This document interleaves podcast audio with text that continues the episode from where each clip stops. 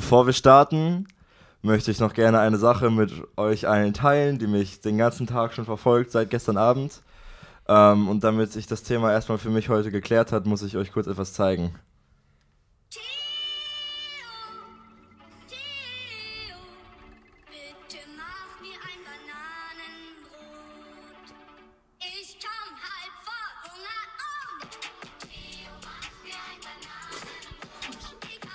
War heute im GWT und ehrlich, ich saß da in der Reihe mit ein paar anderen Jugendlichen und wir haben den ganzen Tag schon einen Ohrwurm von diesem Song. Und hoffentlich habt ihr den jetzt auch. Bestimmt. Das ist der Drill-Remix von Theo Mach mir ein Bananenbrot. Den hat Elias mir gestern gegeben. Du lachst, aber das habe ich häufig als Kind gehört oder mein Papa, der hat uns das häufig vorgespielt. Also das ist mir sogar bekannt, das ganze Ding. Achso, ähm, den Mann, den ihr hier gerade reden hört, äh, das ist Rudi. Vielleicht magst du dich einmal vorstellen, du bist der Gast heute. Ja, hi, ich bin Rudi. Freue mich heute hier zu sein. Durfte jetzt letztens schon in der Jugendstunde sein, war einige Jahre hier in der Jugendarbeit. Jugendabend hat sich viel Jugendabend, getan. stimmt. Verändert sich ja einiges, genau. ja, und hat mich total gefreut, wieder mal dabei sein zu dürfen. Ja. Hammer. Ähm, du warst 13 Jahre Jugendleiter? Genau, Und es 13 ist- Jahre in der Jugendleitung, ja. 13 Jahre ist stark. Ähm, aber viele kennen dich, glaube ich, nicht oder haben, also waren nicht in der Jugend, während du Jugendleiter warst.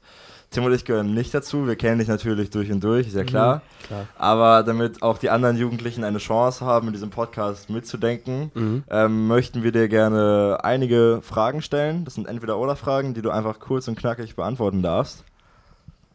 Und das Ganze geht eine Minute und ich würde sagen, wir fangen einfach mal an.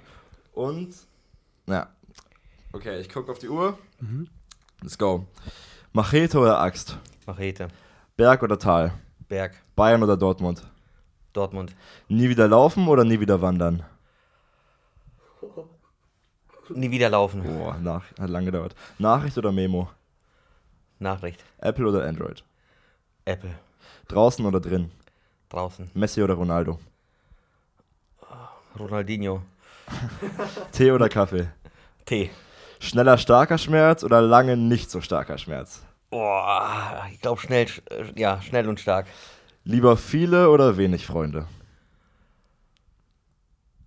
Oh, ja, tendenziell wenig, aber gute, ja. Team oder alleine? Team, Film oder Serie? Film. Gladiator oder Braveheart?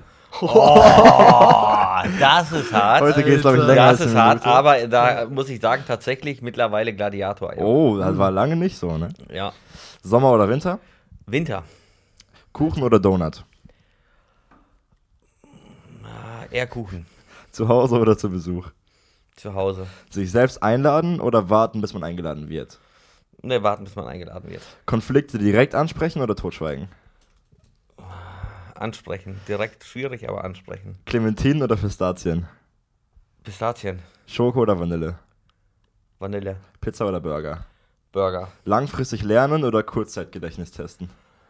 Kurzzeitgedächtnis. Menschen fragen oder googeln?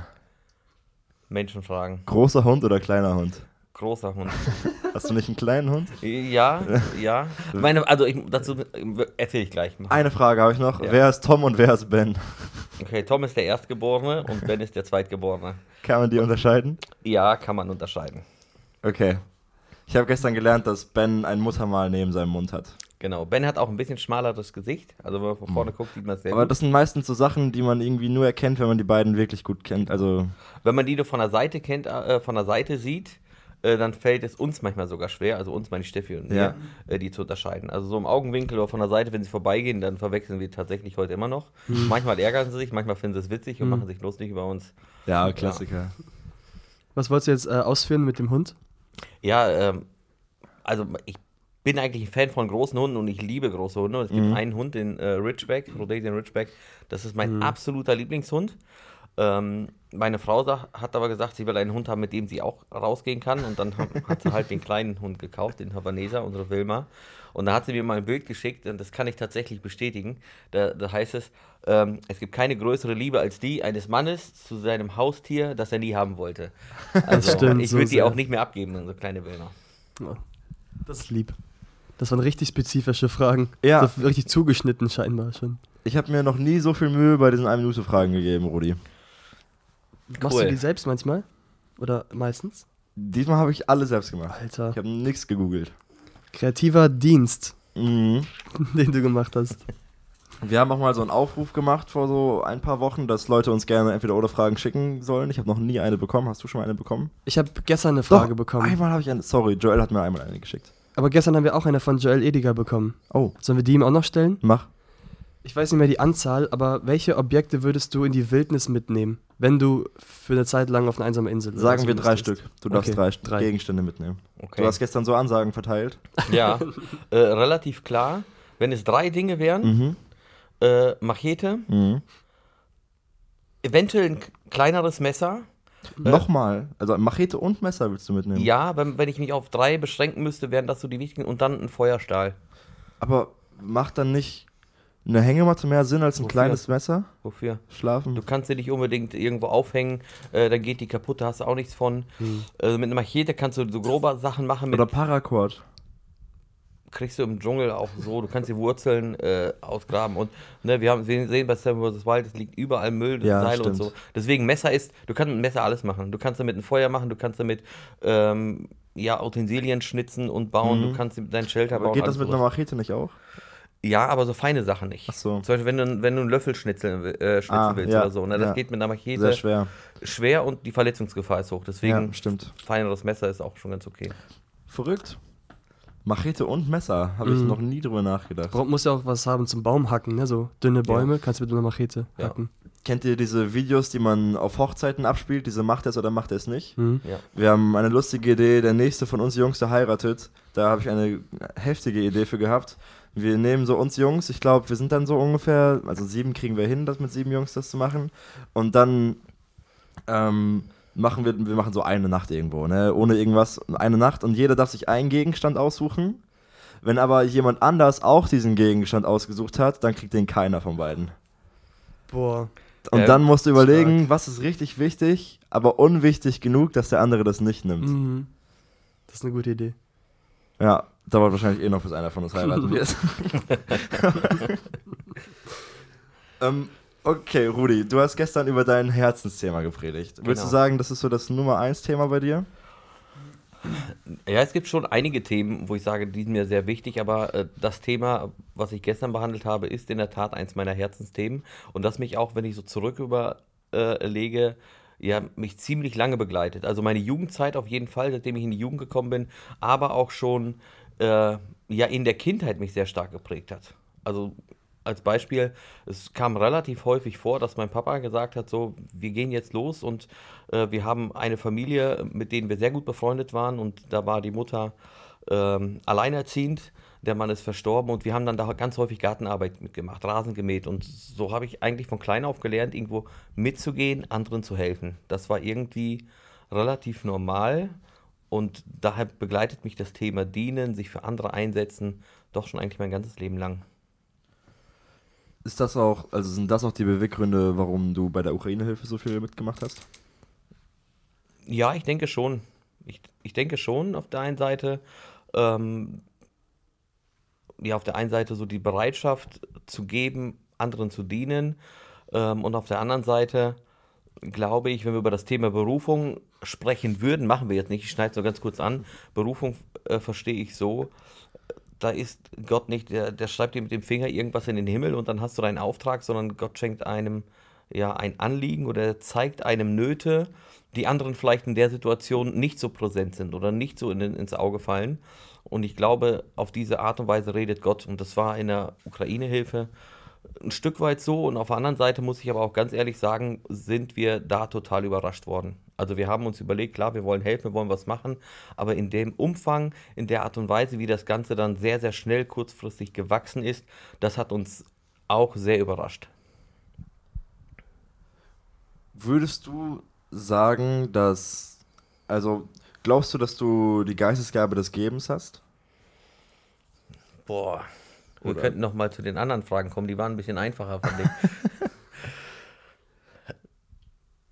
ich weiß es nicht, ob ich die Geistesgabe habe. Ich, ich weiß nicht, ob ich es jetzt so definieren würde. Also worauf Ah. ich hinaus wollte, also wenn du es nicht genau weißt, dann heißt es ja, dass man auf jeden Fall ohne die Geistesgabe auch dienen kann. Ja. Einmal kurz äh, zu meiner Person zurück. Also ich würde jetzt ich würde mich schwer tun und zu sagen, ja, absolut, das ist die Gabe, die ich habe. Aber tatsächlich ist es so, wenn ich auf die Geistesgabe schaue und auf ja, was wir so in der Bibel finden, dann ist es eins, wo ich persönlich auch mit am, in Anführungsstrichen, meisten anfangen kann. Ja. Aber zu deiner zweiten Frage, äh, dienen ist ganz klar ein Auftrag auch für alle. Wie bei den meisten anderen äh, Gaben. Also nehmen wir zum Beispiel die Gabe des Evangelisierens. So, es gibt Menschen, die haben eine ganz besondere Gabe, die haben ganz besondere Fähigkeiten, hast du das Gefühl, da sprudelt das aus denen heraus und trotzdem ist es ein Auftrag für uns alle Christen. Ja, da macht Gott keinen Unterschied, dass er sagt, so du hast die Gabe, du machst das und der andere macht es nicht. Es ist eine Aufgabe für uns alle, aber es gibt Menschen, die in besonderer Weise dazu befähigt sind, diese Aufgabe zu erledigen. Und so würde ich das Thema Dienen auch ein Stück weit sehen. Wie hast du denn deinen Dienst gefunden oder welche Dienst übernimmst du und was war der Weg dahin? Okay, ich habe ja lange Jugendarbeit gemacht und äh, Jugendarbeit, da hat mich tatsächlich äh, mein Jugendleiter, der früher bei uns hier in der Gemeinde Jugendleiter war, sehr stark geprägt, aber nicht im Sinne von, das ist dein Dienst in der Gemeinde, sondern Richtung berufliche Perspektive.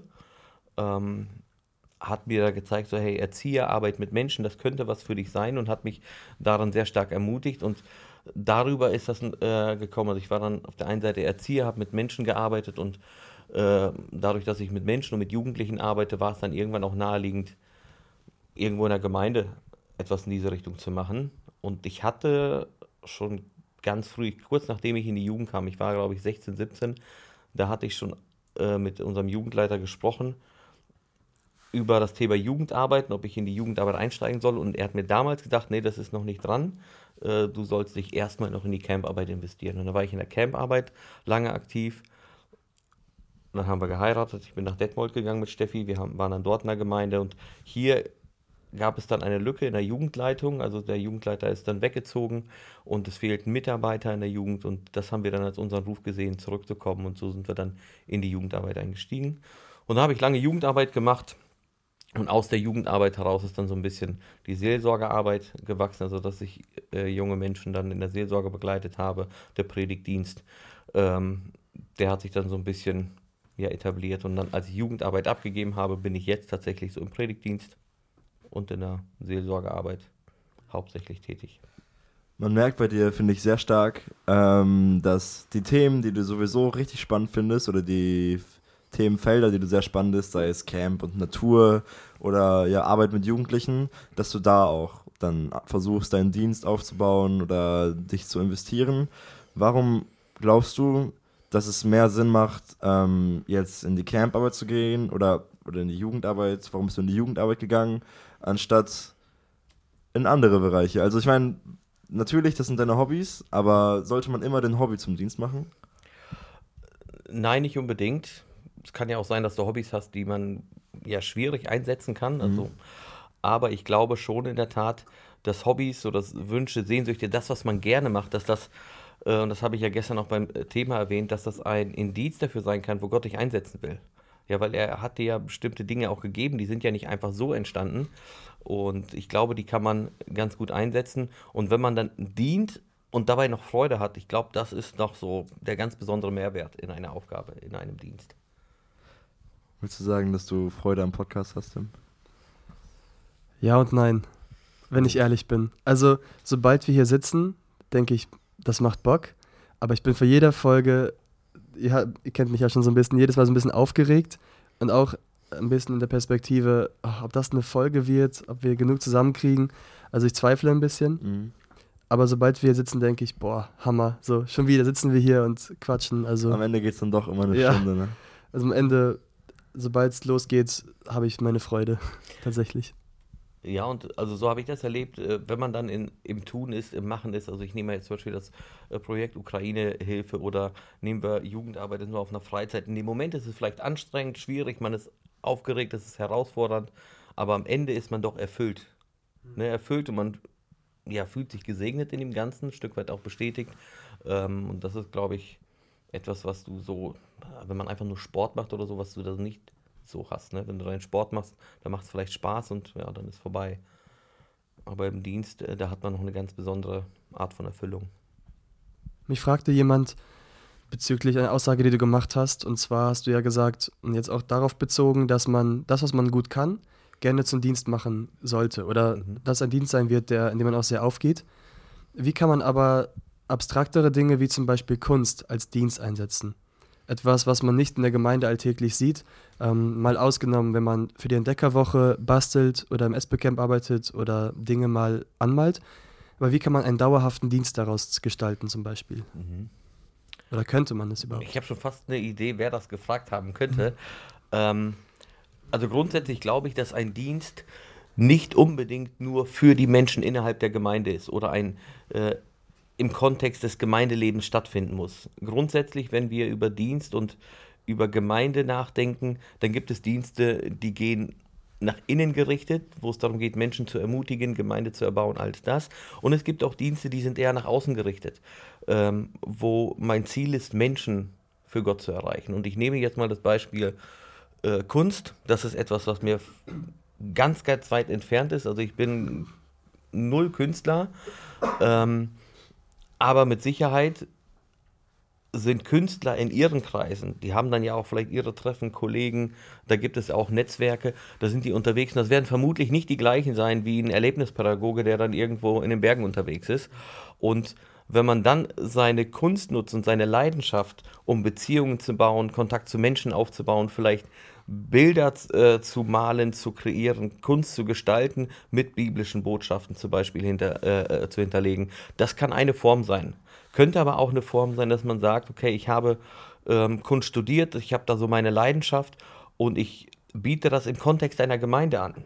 Ne? Bisschen Kunstunterricht, Malunterricht und das ist dann ein Stück weit ja, ich sag mal, fachliches Wissen vermitteln auf der einen Seite und auf der anderen Seite ist es Mentoring, äh, äh, Zweierschaften pflegen, begleiten, Jüngerschaft und alles im Rahmen von, äh, von Kunst. Das ist wie Fußball spielen. Wenn ich Fußball spielen gehe und ich nehme äh, ein paar Kids mit und spiele mit denen zusammen, dann ist das Beziehungsaufbau und Fachwissen auf sportlicher Ebene. Und das Gleiche kann ich, glaube ich, im Rahmen der Kunst genauso machen. Musik ist ja auch Kunst und Musik ist Alltag bei uns in der Gemeinde. Von daher kann das auch mit Bilder malen, wie auch immer, zeichnen und so funktionieren. Das ist tatsächlich eine Sache, die ich als Kind erlebt habe, also nicht Kunst, kenne also wirklich nicht. Ähm, aber dieses Thema Fußballspielen, wir hatten das, ich, gibt es bei uns in der Gemeinde noch Programm, ich weiß nicht, Kinderfußball am Dienstags, 17, 18 Uhr oder so? Wir brauchen Mitarbeiter. Ja. Ähm, aber da war ich als Kind sehr, sehr gerne. Und das war, also für mich war das natürlich, hey, ich möchte Fußball spielen, ich spiele sowieso den ganzen Tag, dann gehe ich doch zur Kirche und spiele da. Aber da hat man dann eben noch diesen Input bekommen und immer Bibelarbeiten und es wurde Beziehungen aufgebaut. Aber da achtet man als Kind gar nicht so stark drauf. Man möchte eigentlich nur Fußball spielen, aber man bekommt diese Werte mit vermittelt und das geht halt mit allen Bereichen. Ne? Alles, was du gut kannst, kannst du halt einem Jüngeren beibringen. Und da wird es immer Interessen für geben. Ja, ich finde, du hast gut, ge gut gesagt. Danke. Ja. Trotzdem hast du ja dich künstlerisch betätigt gestern und so eine Art äh, Überschneidungsspektrum gemalt aus vier Komponenten. Einmal ähm, im Zentrum der Wille Gottes. Das zweite war dann mein Wille und wo er sich mit Gottes Willen überschneidet, richtig? Dann gab es meine Sehnsüchte und Wünsche, die sich auch in diesem Feld überschneiden können. Das letzte war, was ich gut kann. Genau, was ich gut kann, Mhm. was gelingt mir gut, wo kriege ich Rückmeldung, dass es gut funktioniert. Mhm. Also ich habe das Bild nicht gesehen, ich habe es mir nur angehört. Gab es da einen Punkt, wo alle vier sich verbunden haben? Genau. Okay, und da, da soll dann wahrscheinlich der Dienst stattfinden. Genau. Ja. Ja, ich würde nicht sagen soll, aber das. Aber Wäre sinnvoll. Genau, Ja. für mich war das einfach in meiner Reise zu finden, so was sind meine Aufgaben, was, wo kann ich mich einsetzen, waren das Fragen, die mir geholfen haben, so meinen Weg ein Stück weit zu finden. Ähm, und es muss nicht unbedingt da sein, aber es kann sehr stark in dieser Ecke liegen. Es kann auch natürlich sein, dass Gott dir eine ganz andere Aufgabe gibt, etwas, worum du jetzt noch gar nicht denkst. Aber dann glaube ich, dass Gott auch dein Herz dahingehend verändert. Also ich habe eine Geschichte von einem Missionar gehört, ich fand die sehr interessant. Ah, schon lange her bei uns in der Gemeinde, aber er sagte, ich wollte nie mit Kindern arbeiten und ich wollte nie nach Russland. Ja, und zu dem Zeitpunkt war er Kindermissionar in Russland und er hat gesagt, bevor ich nach Russland gegangen bin und mit Kindern gearbeitet habe, hat Gott mein Herz verändert, sodass ich bereit war und dahin gehen wollte, um mit Kindern zu arbeiten. Und deswegen glaube ich, sind Wünsche und Sehnsüchte, äh, Sehnsüchte ja schon ein Indikator dafür, wo wir uns einsetzen können.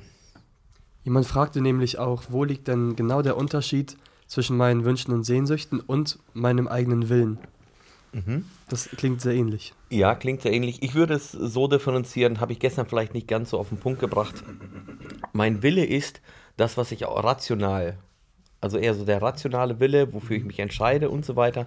Sehnsüchte, Wünsche, das ist etwas, was ich nicht, ja, das kann ich schwer beeinflussen. Es ist einfach da gefühlt. Also mein Intellekt und mein, mein Willen, das Rationale, das kann ich ja prägen, dafür kann ich mich ganz bewusst entscheiden.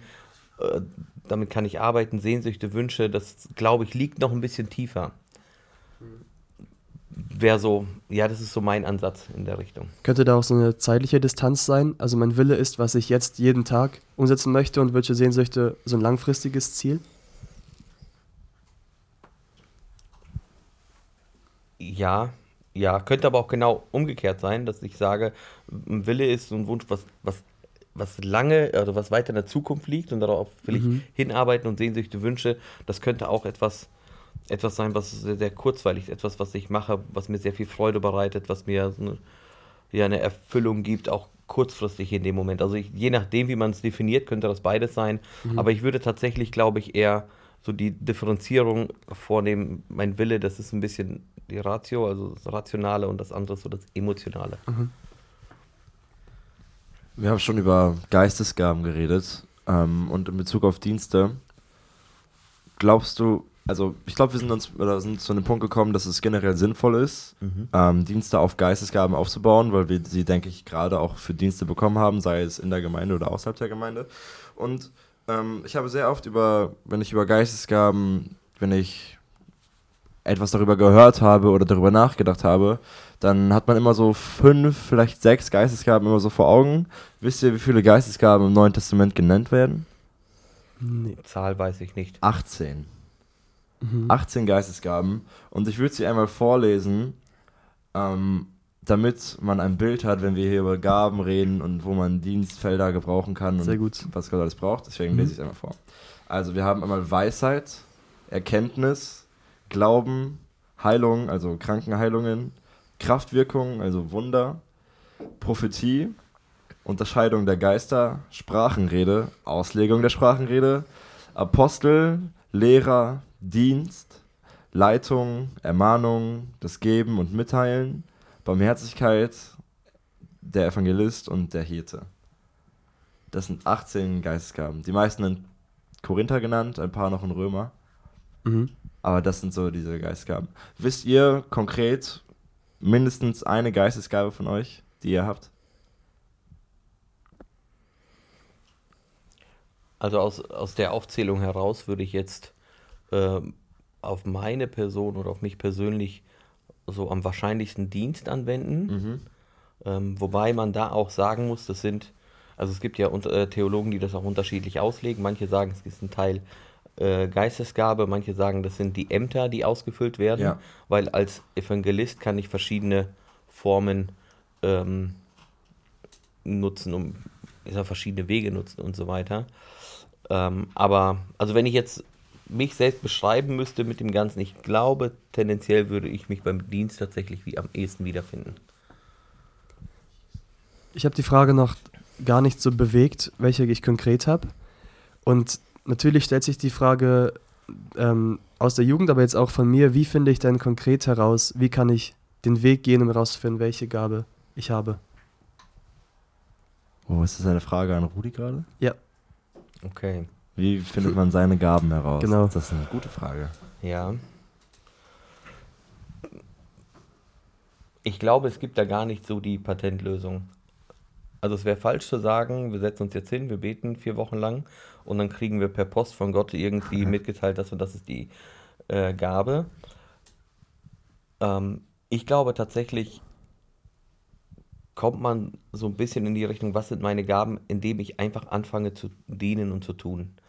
Ähm, und dort, wo ich bestimmte Dinge tue, wo ich selber auf der einen Seite Herausforderung, aber auch Erfüllung erlebe, wo ich einen Segen erlebe, wo ich auch Rückmeldungen bekomme von Geschwistern im Glauben, Glauben aus der Gemeinde heraus, äh, die mich vielleicht in diese Richtung ermutigen, die mich bestärken. Ähm, da glaube ich, fange ich an zu verstehen, okay, das könnte meine Gabe sein. Und es gibt bestimmte Bereiche, wo ich sage, okay, ja, die gibt es, aber die sind bei mir nicht so ausgeprägt. Und dann, glaube ich, geht es einfach darum, treu seinen Dienst zu tun, weiterzumachen, sich nicht entmutigen zu lassen, weiter auszuprobieren. Also ich habe in der Gemeinde tatsächlich sehr, sehr viele, was heißt sehr viele, einige Bereiche kennengelernt. Ich habe in der Kinderstunde mitgearbeitet. Ich war sogar mal Kinderchordirigent. Also einen Sonntag habe ich mal den Kinderchor dirigiert. Ähm, so, ich weiß jetzt, das ist nicht meine Gabe, ne, kann ich ganz entspannt sagen. Ähm, und doch gibt es dann andere Bereiche, wo ich dann mitgearbeitet habe und wo ich auch positives Feedback bekommen habe, auch Ermutigung, Bestärkung von anderen im Glauben, auch von äh, älteren Menschen aus der Gemeinde, die dann was gesehen haben gesagt, und mich ermutigt haben, in diese Richtung weiterzumachen. Und ich glaube, das ist ein Weg, den ich wählen würde. Also ich würde keinem empfehlen, sich einfach nur hinzusetzen und sagen, jetzt ich warte, bis Gott mir zeigt, welche Gabe ich habe, sondern es geht eher darum, anzufangen zu tun und dann zu gucken, okay, welche Richtung ja, bestätigt Gott den Weg und welchen auch nicht. Ja.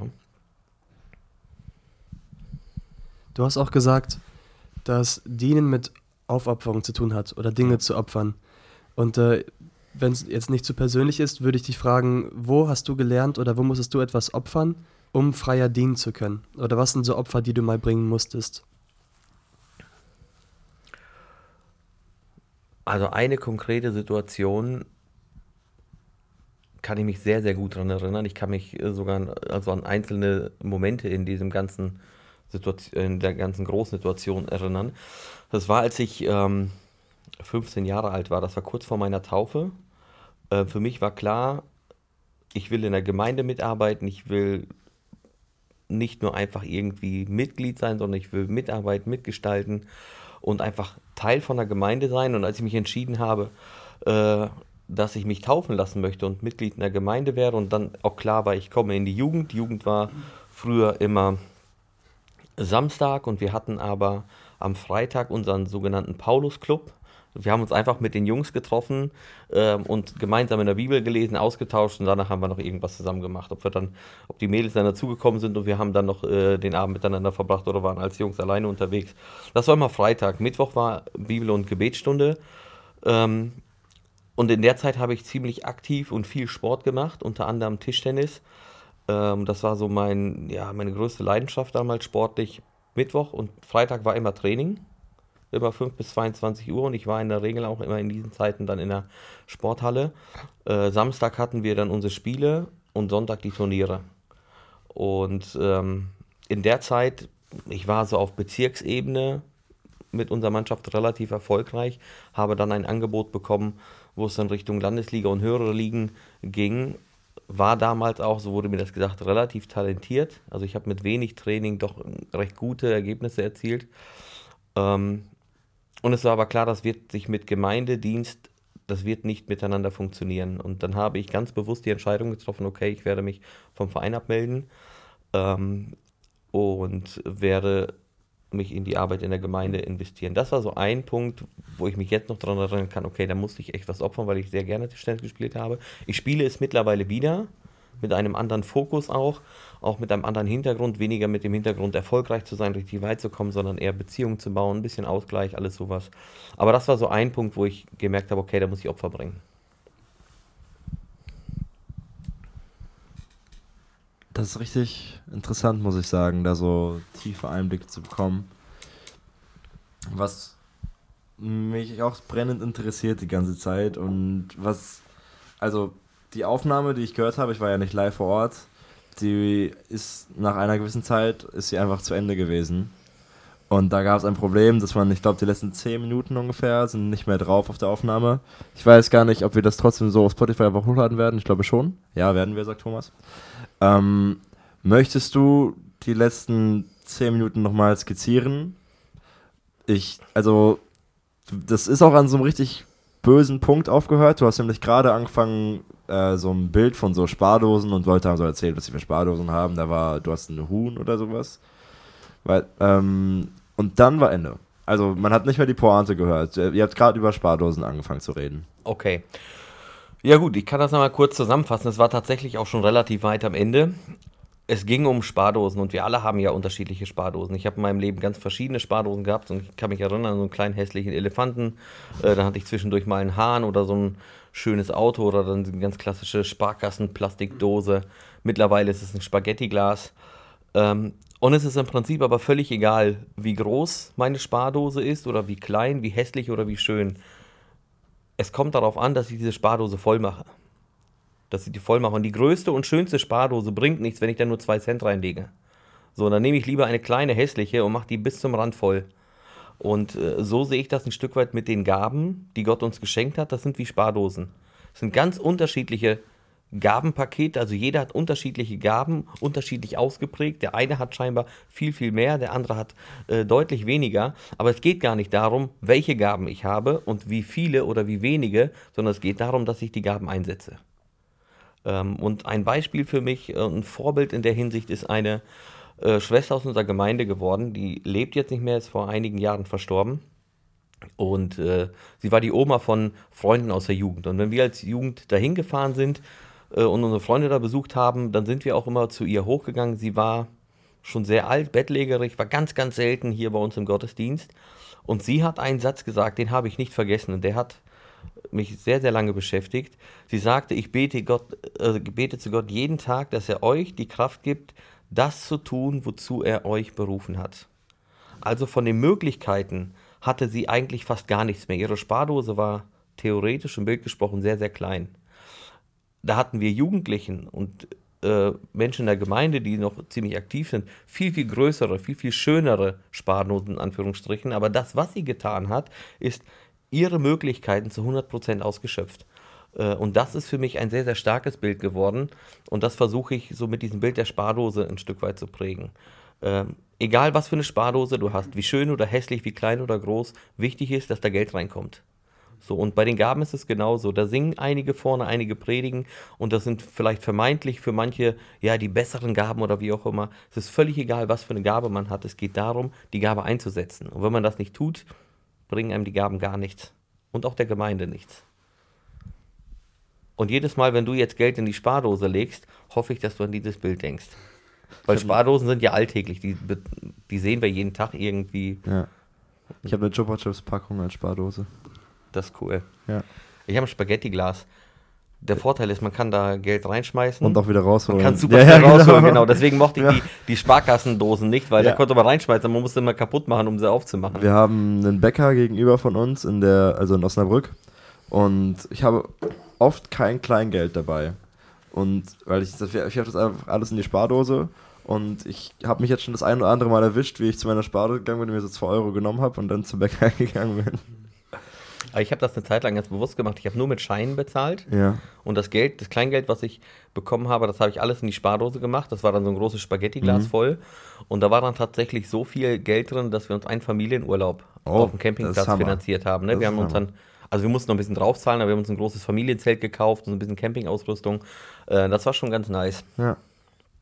Und wenn man von so Kleingeld, von so Münzgeld sich einen Urlaub kauft, dann ist das so, als wäre der fast geschenkt. Ja. Das zählt genau. ja nicht, ne? Das Genau. hat man ja gar nicht offiziell. Ja, und ob ich jetzt ein Euro im Portemonnaie habe oder nicht, das macht jetzt erstmal keinen großen Ja. Unterschied. Aber wenn ich das regelmäßig sammle, dann ja, macht das schon einen großen Unterschied. Wir haben zu Hause eine Schublade mit so, kennt ihr diese Krims-Schublade, wo immer Kugelschreiber liegen und so Ja. Notizsachen und da haben wir so ein Fach, wo einfach Kleingeld drin liegt, wo man das übrige Kleingeld reinlegt, damit man es hat, wenn man mal kurz was holen muss, so wie Brötchen oder so. Mhm. Also wir haben so eine Hybrid-Spardose, so extra zum Rein und Raus. Da gibt es eine nette Geschichte von der Kelly Family. Ich habe die, die Geschichte so ein bisschen äh, jetzt nachverfolgt und äh, mir so ein paar Reportagen angesehen. War sehr interessant. Die haben ja auch als Straßenmusiker viel Kleingeld bekommen. Und die haben das einfach in Kisten gepackt und die lebten ja eine Zeit lang auf einem Boot. Und dieses Kleingeld in den Kisten war das Gewicht unten. Also man braucht ja bei einem Schiff auch in gewisser Weise Gewicht. Und äh, man sagt wohl, dass das echt über eine Million gewesen sein muss, die sie dann da rausgetragen haben in Kisten, in Kleingeld. Boah. Einfach eine Million in so Münzen. Das ist richtig gut. Ja, könnt, also lass mal Straßenmusiker werden einfach. Ja. Gerne. Was willst du sagen, Rudi, wenn wir schon gerade bei den, ich will nicht sinnlos sagen, aber grad, wir sind gerade nicht so krass im Thema. Deswegen kann ich diese Frage jetzt stellen, die interessiert mich wirklich brennend. Was ist der beste Film aller Zeiten? Ich weiß noch, wir waren 2018 in Schweden, Jugendfreizeit. Nee, eine Jungsfreizeit war das nur. Mhm. Und wir haben mit dir sehr viel über so diese Top-Filme geredet. Was sind die besten Soundtracks, die besten Filme? Du hast immer sehr starke Meinungen gehabt, daran erinnere ich mich. Also Habe ich was- immer noch. Ja, ja, denke ich auch, deswegen stelle ich die Frage auch. Also, was sagst du, ist der beste Film aller Zeiten und warum? Ah. Also es gibt einige interessante Filme. Gut, in der Braveheart ist ein sehr, sehr interessanter Film. Gladiator finde ich richtig stark. Einfach so die Entwicklung von einem Mann, der ganz, ganz weit oben steht und ähm, wo der Kaiser sagt, hey, eigentlich sollst du Kaiser werden. Du bist der richtige Mann, du hast einen richtigen Charakter, all das. Äh, er wird es dann ja nicht, ähm, weil sein Freund, könnte man sagen, der Sohn des Kaisers, den Kaiser umbringt. Und dann geht er die ganze Karriereleiter ab nach unten zu einem Gladiatoren, der im Prinzip alles verloren hat und nichts mehr zu gewinnen hat. Ähm, ja, und sich dann gegen den Kaiser auflehnt. Ähm, ja, das, die Geschichte, die fasziniert mich, die ist echt krass. Also ich würde sagen, das ist einer meiner Top-Filme. Ich glaube, da wäre auch meine Top 5. Also, da können wir uns einigen. Willst du mitgehen mit Top 5, Tim? Tim. Die Sache ist die, ich bin kein, obwohl ich Geschichte studiere, kein Geschichtsfilm-Fan. Die sind mir ein bisschen zu heldenhaft, zu episch. Ja, Oder zu, Und genau das ist der Punkt. aber das, genau. das ist mir schon fast zu kitschig, heldenhaft. Okay, wisst was, ihr? was würdest du denn so, was ist so einer deiner Top 5 Filme? Was ist denn so. Ich mag Musicals. Junge, okay, da bin ich Beispiel- raus. das ist ja lost. Ich, hab, ich muss auch sagen, ich habe Gladiator mehrmals versucht. Ja. Ich bin immer eingepennt. Einmal habe ich ihn durchgeschaut, einmal bin ich wach geblieben und, und er war gar nicht mal so schlecht. Also, war gut. Ich, ich finde die Inszenierung sehr gut, aber keiner, den ich mir dauerhaft anschauen würde. Ich brauche Filme, die ein bisschen schneller sind, die ähm, Ja. mehr, mehr Charakter oder mehr, nicht Charakter, aber mehr Schnelllebigkeit haben. Ja, ich glaube, es kommt auf die Intention an. Ne? Mit welcher Erwartungshaltung will man jetzt einen Film gucken? Ist es so rein Unterhaltung? Ja. Will man eine Ja. bewegende Geschichte sehen? Also so Arthouse ist so mein Stil. Kennt ihr das? Nee. Arthouse-Filme? Nee. Okay. nicht schlimm. Kommt ihr hinter. Weiß ich nicht. Ich muss kurz auf meine Notizen schauen. Ah, ich habe noch eine wichtige Frage, die wir jetzt schnell ab abhandeln müssen. Mhm. Rudi, ist es wirklich egal, wie hoch der Berg ist? Nee, eigentlich nicht. Ist nicht egal. Nee. Hm. Äh, da gibt's aber Worship-Songs, die anfangen mit egal wie hoch der Berg, Ja. egal wie stark der Feind. Du Genau. sagst es nicht egal, wie hoch der Berg ist. Es kommt drauf an, was deine Intention ist. Und, ne? Logisch, aber ähm, wenn der Berg einfach zu hoch ist und deine persönliche Verfassung nicht gut genug, dann kommst du da nicht hoch. Es ist so, also es ist nicht ganz egal, wie hoch der Berg ist. Und für jeden Berg, den du erklimmen willst, brauchst du eine Vorbereitung. Ja, also nimmst du, willst du so einen 2000er hochrennen, dann brauchst du nicht ganz so viel. Willst du einen 4000er, dann brauchst du schon viel Vorbereitung. Ist Ja. übrigens im geistlichen Leben ähnlich. Nicht Exactly. die ganz großen Glaubensprüfungen, die kommen nicht sofort und jetzt von jetzt auf gleich. Häufig bahnen die sich an oder bereitet man sich darauf vor. Das heißt ja auch, wer im Kleinen treu ist, der wird im Großen treu sein. Und diese ganzen kleinen Glaubensprüfungen führen letztendlich dazu, dass der Glaube stärker wird und dass man dann auch die großen Berge besteigen kann. Also würde ich so jetzt sagen. Ne? Also ich sa- sage nicht, es ist egal, wie hoch der Berg ist. Man merkt bei dir, das ist bei uns, seit ich in der Teenie war, glaube ich. Seit ich in der Teenie war, ist Rudi der Mann mit den Berggleichnissen, mit den Sportgleichnissen, der, trage den Rucksack des anderen. Mhm. Und du hast es souverän gestern wieder gemacht. Ich, ich habe leider nicht mitgezählt, aber ich glaube, du hattest drei Stück. Drei oder vier Mal Vergleiche in die Sportwelt, in die Bergsteigerwelt. Aber man muss auch sagen, wir hatten das hier im Podcast schon mal. Es passt. Es passt Es passt tatsächlich. Und ja, ich, aber es ist trotzdem, gut. Ja. Es ist humorvoll, würde ich sagen. Ja, ich, ich habe ja mitbekommen, dass ihr das schon immer lustig findet oder teilweise mitzählt. Also tatsächlich ist es so, dass ich versuche, so einige Sachverhalte äh, mir in Bildern, also ich, ich Ja. denke viel in Bildern und es fällt mir einfacher, bestimmte Sachverhalte zu verstehen, wenn ich ein Bild dahinter ähm, sehe, was ich A, selber erlebt habe oder was ich kenne, wo ich zu Hause bin. Ja, und Sport und Berge, das ist ein Stück weit das, was ich liebe, was ich mag und von daher kommt das so. Aber ich habe schon erwartet, dass so eine äh, Ja. Aussage kommt. Ne? Also tut mir leid, aber wir können nicht immer hinter deinem Rücken über dich reden und dann nicht mit dir, weißt du? Ja, habe ich schon mitbekommen, alles gut. Ja, Spaß. aber es ist tatsächlich so, dass, ich, äh, dass es mir einfacher fällt, wenn ich Bilder habe, Mhm. äh, an denen ich so ein paar Dinge fest habe. Wie zum Beispiel die Spardose. Gehe ich durch den Alltag, habe ich eine Spardose, habe ich gleich das Bild von Gaben und Gabeneinsätzen im Kopf. Ja, also es ist ja kein. Geheimnis. Bild, also Jesus hat ja auch Gleichnisse benutzt, die ganze Zeit. Also Bilder vereinfachen uns das Leben. Genau. Ähm, ja, der Witz dabei ist ja nur, dass du, also das, also ich meine, natürlich nimmst du immer das, womit du dich beschäftigst und das sind nun mal Outdoor und Berge. Und ein Michi Ferderer nimmt nun mal Bayern München als Ja, Bild der hat aber auch schon mal äh, Ich weiß, Berge mit dem benutzt, ne? Rucksack, und ja, Rucksack ja. und so weiter. Ja, schon genau. vier oder fünf Prediger, die da dabei waren, haben dieses Bild schon benutzt. Jeder muss den Rucksack vom anderen Das, tragen. das, das waren unter anderem auch die, die äh, so ihre Mühe hatten mit der einen oder Ja. anderen Tour. Genau. Ich möchte jetzt keine Namen nennen. Ich habe mit, also Michi Ferderer war ja unser Stufenleiter. Oh, nächste Woche wird auch spannend. Michi war drei Jahre lang mein Lehrer. Ähm, und der war ja auch dabei bei dieser Wa- Wanderung, wo Genau. irgendjemand den Rucksack nicht mehr tragen konnte. Ja. Ähm, wir, wissen, wir wissen nicht, wer das war. Und äh, dann alle geholfen haben, den Rucksack zu tragen. Ist ja voll das super geistliche Bild auch. Ähm, auf jeden Fall, eine Woche nachdem Michi das in seiner Predigt abgehandelt hat, ähm, waren wir auf Stufenfahrt mit Michael und sind wandern gegangen und haben, also Benjamin und ich haben halt regelmäßig gefragt, ob wir ihm nicht den Rucksack abnehmen sollen, wir können helfen. Fand er lustig, denke ich. Hat er den Rucksack abgegeben? Nein, hat er nicht. Okay. Hat er, er hat durchgezogen. Aber wir haben da alle unseren Spaß zusammen gehabt. Mhm. Ist aber ein sehr guter Lehrer, muss man sagen.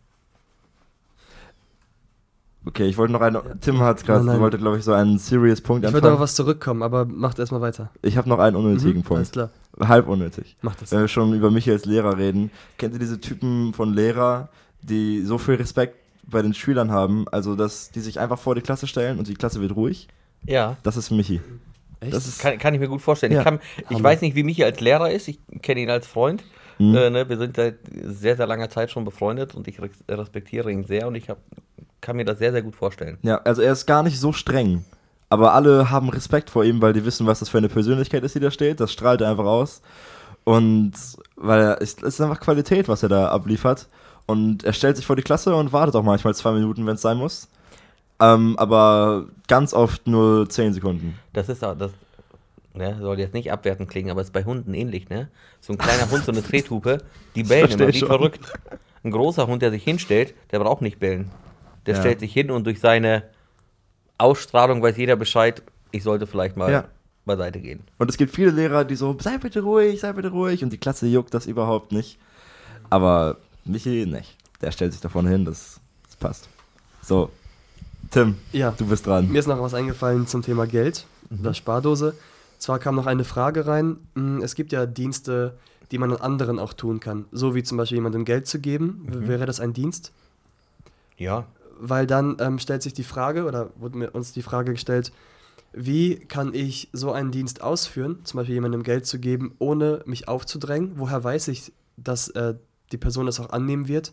Oder wie kann ich auf der Kehrseite lernen, äh, Dienste von anderen anzunehmen? Okay. Zu deiner ersten Frage, äh, das ist eine spannende Frage. Also ich glaube, wir Aussiedler und äh, Geld, wir haben ein ganz besonderes Verhältnis. Ähm, und tatsächlich kann man das auf verschiedene Wege machen. Also ich habe das erlebt auch, also nicht persönlich erlebt, aber aus meinem äh, engsten Freundes- und Bekanntenkreis erlebt, dass auf einmal ein Briefumschlag mit Geld im Postkasten war. Ist natürlich, und wenn da kein Absender steht, äh, dann kannst du da eigentlich von ausgehen, dass die Person das annimmt, weil sie weiß ja nicht, wo sie es zurückgeben soll. Also es wäre so eine Möglichkeit. Ähm, das kann man durchaus machen. Ich habe es aber auch mal erlebt und das habe ich persönlich erlebt. Wir waren dabei, äh, eine Wohnung einzurichten für meine Schwester, die hier nach Deutschland gekommen sind. Die sind ja als Missionare in Westafrika unterwegs. Und bei uns war es finanziell gerade auch ein bisschen eng. Wir haben gesagt, komm, wir werden jetzt trotzdem die Küche kaufen und so weiter. Und ähm, haben dann ein bisschen was, was wir uns erspart haben für einen Urlaub, haben wir gesagt, komm, das Geld nehmen wir jetzt und machen das. Und es kamen dann auf unerwarteten Wege mehrere Personen auf uns zu und haben uns einen Umschlag in die Hand gedrückt und gesagt, hey, ihr seid dabei, eine Wohnung ein einzurichten, Lina und Jakob kommen doch bald. Hier, das Geld ist dafür. Und äh, wir haben das dann mal zusammengezählt und das war exakt die Summe, die wir vom Sparkonto runtergenommen haben. Also es ist verrückt. Und ich habe auch eine Geschichte gehört, die fand ich sehr faszinierend. Die hat der Jürgen Fischer erzählt. Der ist ja in Berlin aktiv. Und er hat wohl einen Bekannten in seinem Spenderkreis, der wohl etwas wohlhabender war und er sagte, Jürgen, ich möchte nicht, dass du dir Gedanken um dein Geld machst. Du sollst deinen Dienst machen, mach deine Predigten, mach deinen Dienst und äh, alle drei Monate, wenn ein Minus auf dem Konto ist, wenn du Geld brauchst, du darfst dich melden und ich werde das ausgleichen. Und der Jürgen sagte, ich musste das nicht häufig in Anspruch nehmen und manchmal gar nicht, aber es war für mich eine totale äh, ja, Ruhe, dass ich weiß, ich habe jemanden, der mich unterstützen würde in dem Moment, wo ich es brauche. Ähm, sowas kann man natürlich auch machen. Nur wenn man so eine Zusage macht, dann sollte man zusehen, dass man dann auch die Mittel zur Verfügung hat und sich selbst nicht in irgendwelche blöden Situationen stürzt. Also unbedacht mit Geld umgehen im Sinne von, ich spende jetzt äh, 4000 Euro von den 5000, die ich im Monat bekomme, weil Gott wird ja versorgen und dann wundere ich mich, warum am Ende des Monats ein Minus auf dem Konto ist. Das wäre nicht so gesund. Also wir sollen da schon weise und vernünftig mit umgehen. Ja. Dein Leitvers war Galater 6, Vers 2. Ja. Willst du den kurz zitieren? Ja, einer trage des anderen Last, so werdet ihr das Gesetz Christi erfüllen. Genau, und du hast dann daraufhin ausgeführt, wie man einander dient. Ich habe mich dann gefragt, tue ich mit jedem Dienst, den ich tue, einen Dienst an anderen und wann diene ich allein Gott oder gibt es einen Dienst allein für Gott? Ich habe dazu mal eine Aussage gehört hier bei uns in der Bibelstunde, die fand ich sehr, sehr spannend. Ähm, habe ich auch behalten. Ich bin mir relativ sicher, wenn wir einen Ort hätten, wo wir wüssten, da ist Gott. Und wenn ich da hingehe und etwas tue, dann tue ich das direkt für Gott. Wir würden alle hingehen. Aber diesen Ort gibt es nicht. Zumindest kenne ich den so in der Form nicht. Und dadurch ist in meinen Augen jeder Dienst, den ich an einem anderen Menschen tue, ob er jetzt Christ ist oder ob er kein Christ ist, ist das ein Dienst für Gott. Warum? Ähm, wir sollen Menschen lieben, unseren Nächsten lieben wie uns selbst. Und Liebe ist mehr als nur ein Lippenbekenntnis, mehr als nur, hey, ich habe dich lieb und ich habe dich gern und ich ja, schätze dich als Person, sondern Liebe äußert sich eigentlich immer in der Praxis. Und dadurch, dass ich anderen diene auf ganz verschiedene Art und Weise, manchmal ist es ein ganz praktischer Dienst, dass ich mit Auto irgendwo hinfahre, dass ich was für ihn äh, abhole, dass ich für eine Person einkaufen kann, äh, einkaufen fahre, weil die gerade nicht kann, dass ich einer Person eine Karte schreibe, vielleicht mal über WhatsApp eine Ermutigung äh, oder sowas. Das sind alles Dienste, wo ich einer Person ganz praktisch einfach diene. Und ich glaube, wenn ich einem Menschen diene, diene ich automatisch Gott. Wobei man da die Einschränkung machen muss, wenn ich etwas tue, anderen Menschen helfe oder so, um mich selber zu prof- profilieren, um mir irgendwie einen Schulterklopfer abzuholen oder was auch immer, mich in den Vordergrund zu stellen. Ich glaube, das ist nicht Dienst für Gott und so sehe ich Dienst auch nicht. Aber in dem Moment, wo ich jemand anders diene, also ihm wirklich was Gutes tue, in welcher Hinsicht auch immer, das ist auch ein Dienst für Gott. Gibt es da eine Grenze? Also, ich kann jetzt theoretisch sagen, hey, ähm, es gibt die Möglichkeit, zum Beispiel beim Weihnachtsmarkt zu grillen. Und ich trage mich dort gerne ein, ich grille gerne sowieso und dann verbinde ich das so einfach, ich grill für den Weihnachtsmarkt drei Stunden am Samstagabend. Ähm, ich habe aber auch die Möglichkeit, mich an jedem Abend und zu jeder Uhrzeit beim Weihnachtsmarkt anzutragen. Und weil ich dann noch irgendwo bestimmt eine Stunde zwischengequetscht kriege, fahre ich in der Stunde für den einkaufen. Und ich kann, ich glaube, man würde hinkriegen, seinen ganzen Tag zu füllen mit anderen Menschen, mit dem Helfen anderer Menschen. Ähm, glaubst du, wenn man das schaffen würde, wäre es perfekt? Oder sagst du, hey, also, also ich, der Dienst an sich ist ja schön und gut, aber es reicht in Anführungszeichen, wenn du äh, deinen Dienst beim Weihnachtsmarkt machst, fokussiere dich auf die Dienste, die du kannst. Wie ist das auseinanderzuhalten? Ja, also ich, ich glaube, es ist schwer, hier irgendwie quantitativ eine Zahl festzulegen oder einen Prozentwert und so weiter. Die, A- also das, was äh, wie die Bibel unseren Dienst bewertet, da gibt es eigentlich nur ein Kriterium für. Und das ist, wir sollen unseren Dienst treu tun. So, und wenn ich jetzt ein, zwei, drei Dienste habe, dann sollte ich die auch treu tun. Ähm, wenn ich dann andere Aufgaben übernehme, die vielleicht auch gut und richtig sind, die aber dazu führen, dass ich andere Sachen vernachlässige, wird es schwierig.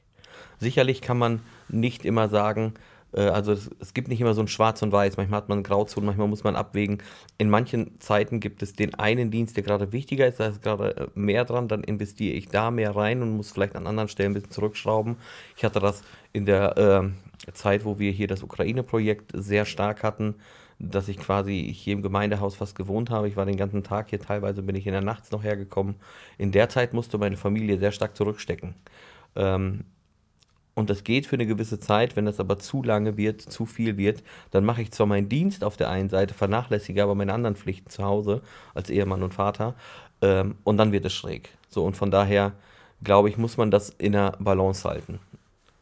Und der andere Punkt ist ja auch, äh, das vergessen wir manchmal, ähm, liebe deinen Nächsten wie dich selbst. Also es gibt auch eine hohe Verantwortung, äh, für sich selbst zu sorgen. Und wenn mein Dienst mich so sehr fordert, dass ich nach zwei, drei Jahren total kaputt bin, ausgebrannt bin, dann ist das eigentlich ineffektiv, weil ich hätte vielleicht 10, 20 Jahre meinen Dienst machen können, wenn ich in den zwei, drei Jahren ein bisschen weniger gemacht hätte.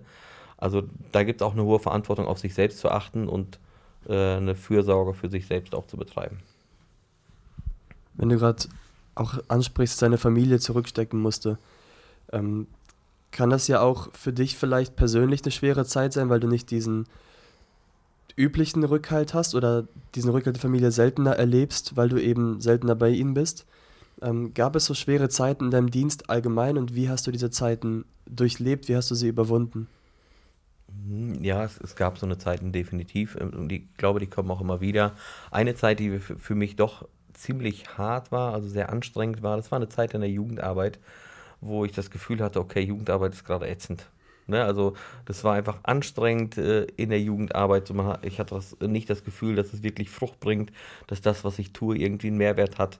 Also es war so ein bisschen, äh, du machst deinen Dienst, weil du vom Kopf her weißt, hey, ja, das ist gerade deine Aufgabe, aber mein Herz war komplett anders. Ähm, und da kann ich mich an die Jugendfreizeit erinnern. Wir waren dann in, ähm, in Österreich, ich weiß nur nicht mehr der Ort, wo der war. Ich war nicht dabei. Du warst nicht 2016 meinst du? du warst Ich dabei. wurde ne? aufgenommen, aber ich weiß den Ort auch nicht. mehr. Ja, genau, da haben wir noch dieses äh, bunten Abend da mit den Liegestützen, da hatten wir, haben mich die ganzen da hat er rausgenommen. Slim Shady gerappt. The Ja, ja, Slim genau. Ja. Und das war eine Situation, vielleicht, äh, Tim, vielleicht erinnerst du dich dran. Ich habe dann erzählt, dann saßen wir abends äh, da unten in dem Veranstaltungsraum oder was auch, das war so ein kleiner Ja. Keller da. Ja. Und ähm, an dem Tag hatte mein Sohn Max Geburtstag und ist da vier Jahre alt geworden. Und hat zu Hause seine Geschenke ausgepackt und sich gefreut und denkst, als Vater bist du gerade nicht da. Ne, und dann in einer Zeit, wo Jugendarbeit eher anstrengend war, das war schon, das war schon hart. Und ich musste mich immer wieder tatsächlich auf, ähm, ja, auf die Bibel fokussieren und auf den Auftrag, das ist der Platz, den, den Gott mir äh, gegeben hat. So, das war auch eine Zeit, wo wir überlegt haben, okay, vielleicht gibt es noch einen anderen Weg äh, für uns. Ähm, und wo ich allgemein viel hinterfragt habe, aber wir sind letztendlich immer wieder mit Steffi zu dem Punkt gekommen, okay, Jugendarbeit ist gerade der Ort, wo Gott äh, uns haben will. Also Steffi war dann häufig zu Hause, hat mir den Rücken freigehalten und ich war dann in der Jugend. Ähm, darauf haben wir uns letztendlich berufen, das ist der Platz, wo Gott uns haben will. Und ich habe einen Gemeindegründer, bei dem war ich mal auf einem Seminar, der hat mir ein, also ein persönliches Zeugnis, in einem persönlichen Zeugnis hat er erzählt und dieser Satz, den habe ich behalten der hat gerade in diesen Zeiten auch sehr stark durchgetragen gesagt, es kann manchmal sein, dass du nichts mehr hast, du hast keine Freude, du hast keine Bestätigung, du kriegst vielleicht gar keine Unterstützung, du siehst eigentlich nichts Positives in deinem Dienst, du hast nichts mehr außer deine Berufung. Aber deine Berufung reicht. So, und diesen Satz, den, den habe ich mir gemerkt und gerade in Phasen, wo es schwierig wurde, musste ich mir das vom Kopf her immer wieder sagen, das ist der Platz und du gehst den Weg weiter. Es ist schwer, aber es ist der richtige Weg. Ähm, und das hilft. Und dann sind wir wieder bei den Bergen, das ist wie im Tal. Du weißt, irgendwann geht es wieder hoch und es ist jetzt anstrengend, aber du musst den Weg gehen, um auf den Gipfel zu kommen. Ähm, ja, und das sind so Momente, wo ich mich dann an den Bildern festhalte, wo ich mich auf biblische, auf die Grundlage der Bibel zurückstelle und sage, wenn das der Ort ist, den Gott haben will, dann heißt es nicht, dass es immer schön und immer einfach wird, aber ich weiß, dass es Segen bringen wird und deswegen gehe ich den Weg weiter. Vermisst du manchmal das Jugendleiter sein? Ja und nein. Also tatsächlich genieße ich es sehr, nicht mehr diese Art der Verantwortung zu haben.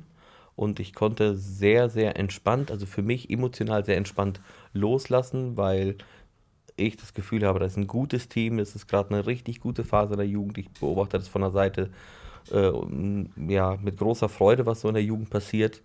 Und doch fehlt mir das manchmal, ne, zur Jugendstunde zu gehen und dieses Unterwegssein. Und Jugendarbeit ist ja sehr, sehr dynamisch und vielfältig. Auf der einen Seite Bibelstunden, äh, Bibelfreizeiten, wo man sich ganz intensiv mit der Bibel auseinandersetzt. Und auf der anderen Seite mal äh, einfach ein paar verrückte Sachen machen und äh, so die Mischung aus allem, ne, viel Beziehungsarbeit. Das fehlt mir schon manchmal ein bisschen, ja. Ist wohl ein bisschen wie Vettel. Du hast treu gedient und jetzt wirst du die Kinder aufwachsen sehen. Ja, so ungefähr, genau. Ähm, hier sei noch einmal zu erwähnen, dass ähm, das war so eine gute Podcast-Folge, weil wir so gute Fragen hatten und damit der Podcast nicht immer so rudimentär ist, könnt ihr uns gerne mal Fragen da. schicken. Ob der hergezwungen war, ich weiß es Boah, nicht. nee. Weißt du denn, was rudimentär heißt? Unvollständig. Jawohl, Alter, das habe ich jetzt neu gelernt. Mhm. ja. Ich hab's Also gerade so gegoogelt. unvollständig oder im Ansatz vorhanden, also nicht Ja. ausgebildet. Weißt du das nur, weil das halt das Wort rudimentär ist? Oder hättest du es auch so gewusst? Oder mu mu- musstest du es irgendwann mal nachgucken und wurdest damit konfrontiert? Ja, ich wurde da mal mit konfrontiert, Ja. klar, weil da mein Name drin steckt. ja. Und dann wollte ich wissen, hey, was heißt das? Ja. So, und hab mir das angeschaut. Ja, Ja, okay. Und dann, dann merkt man sich, das, das zähle ich so unter äh, ja, unnützes Wissen, Ja, ja. was irgendwo abgespeichert ist. Gefährliches Halbwissen nennen Ja, das ja, hier genau. Ja, ja. Vorgehensweise Aber dafür ist der Podcast ja da, Ja, ja, dafür gelernt. Ne? wir hier. ähm, wir machen das sehr gerne so, dass wenn wir Gäste hier haben, dass die am Ende der Folge einen Vers der Woche mitgeben können. Ähm, vielleicht einen, der dich die letzte Woche ja, durchgetragen hat, mit dem, über den du nachdenken musst, mit dem du dich beschäftigst. Hattest du jetzt einen spontan? Ja, das ist der Vers äh, aus meinem Thema gestern. So. Einer trage des anderen Last. Dieser Vers, äh, also Galater 6, Vers 2, äh, der ist ja in meinem Büro sehr, sehr präsent, weil der Stein einfach immer in meinem Mhm. Büro steht und ich den jeden Tag sehe. Und ähm, ja, das will ich einfach allen Zuhörern mitgeben. Ne? Einer trage des anderen Last, so werdet ihr das Gesetz Christi erfüllen. Also wenn wir überlegen, wie können wir unser Leben als Christen leben, wie können wir unser Leben gestalten, dass es Gott Freude bereitet, dass es Gott ehrt, ja, dann lasst uns einander dienen. Ein gutes Schlusswort, würde ich sagen. Würde ich auch sagen. Vielen Dank, dass du zu uns gekommen bist, ins Turmzimmer, um Podcast aufzunehmen. Es war uns eine Freude. Das war hoffentlich auch ein Gewinn, nicht nur für uns, sondern für alle, die es hören, ähm, wann auch immer sie es hören werden. Und ähm, ja, wir hoffen, wir können eine geistliche Stütze sein und vor allem du diesmal auch. Danke, dass du hier warst. Ja, vielen Dank, dass ich hier sein durfte. Hat mir gefallen mit euch und ich komme gerne wieder. Hammer. Das sagen gar nicht so viele, dass sie gerne wiederkommen. Das Spaß. Okay, dann vielen Dank, dass ihr zugehört habt, Leute, und habt noch einen niceen Tag. Tschüss. Ciao. Ciao, ciao.